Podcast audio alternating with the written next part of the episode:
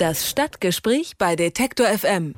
Berlin braucht mehr Platz für Kongresse und Großveranstaltungen. Diese Forderung ist in der Hauptstadt nicht nur in den Medien zu hören. Das 35 Jahre alte International Congress Center ist im vergangenen Jahr geschlossen worden, bekannt auch als ICC, allen Leuten, die nach Berlin reinfahren zum Beispiel. Berlins Touristikchef Burkhard Kieker, der hält die Kapazitäten in der Hauptstadt für unterdimensioniert. Das neu gebaute Kongresszentrum City Cube reiche nicht als Ersatz für das ICC aus, sagt er. Der Hauptstadt würden deswegen Großveranstaltungen und damit Einnahmen entgehen. Wir sprechen darüber mit Jörn Reit.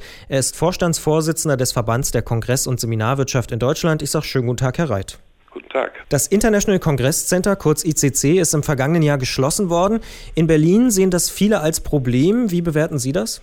Also zunächst einmal denke ich, hat dieses Kongresshaus ja immer einen guten Namen gehabt und ich kann die Probleme natürlich in Teilen auch verstehen. Ich finde, eine Hauptstadt braucht ein großes Kongresszentrum, weiß aber wohl um die vielen Angebote, die es auch an anderer Stelle gibt. Wie wettbewerbsfähig und wichtig ist denn die Hauptstadt insgesamt in Deutschland für Kongresse?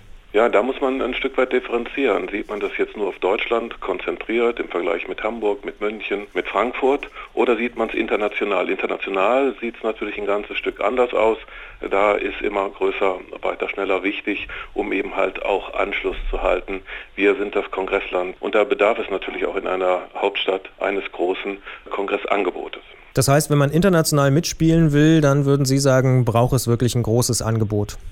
Grundsätzlich würde ich das so befürworten. Das lässt sich natürlich jetzt aus der Ferne so dezidiert nicht erklären. Beispielsweise ist das ja abhängig von viel mehr Faktoren als nur von Kongressen, die möglicherweise künftig nicht mehr in Berlin stattfinden, sondern auch was an sonst im Haus stattfindet, welche Kosten damit verbunden sind und dergleichen mehr, die Hotellerie, die da dran hängt, etc.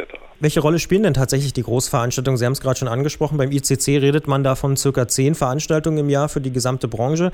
Wie kann man das einschätzen? Wie viele Veranstaltungen gibt es allgemein? Wie viele Kongresse vertreten Sie als Verband beispielsweise? Der Tagungsmarkt selbst weist für 2014 über 2,4 Millionen Veranstaltungen in Gesamtdeutschland aus.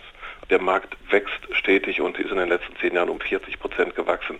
An der Stelle merkt man schon, es wird groß und größer. Inwieweit jetzt in Berlin das jetzt runtergebrochen aussieht, kann ich äh, so aus der Ferne nicht einschätzen. Ich weiß wohl, dass große Kongresse natürlich jetzt nicht nur Ressourcen bedürfen im Kongresshaus, sondern insbesondere auch in der kompletten Infrastruktur einer Stadt, beispielsweise Nutzung der Hotellerie, der Nahversorgung etc. Wir sprechen an der Stelle von der sogenannten Umwegrentabilität und da spricht man oft von dem Vielfachen. Aber ich verstehe Sie richtig, man darf die kleinen Veranstaltungen und die kleinen Kongresse vielleicht nicht äh, unterschätzen und gerade auch als Alternative nicht vergessen. Nein, überhaupt nicht. Die sind schon sehr wichtig. Wir stellen auch da fest, dass der Trend in, gerade in diesem Segment extrem groß und extrem stark ist und viel, viel Wirtschaftskraft auslöst. Der private Investor Eckhard Strelitzky, der will nun ein Hotel mit 20.000 Quadratmetern Kongressfläche in Berlin bauen. Sind private Investoren für Kongressflächen häufig bessere Planer, vielleicht sogar als Städte und Gemeinden? Das müsste man jetzt isoliert betrachten. Wenn er sich mit dem Kongressgeschäft ausrechnet, dass er damit eben halt äh, den Break-Even erreicht, also gute Deckung erzielt.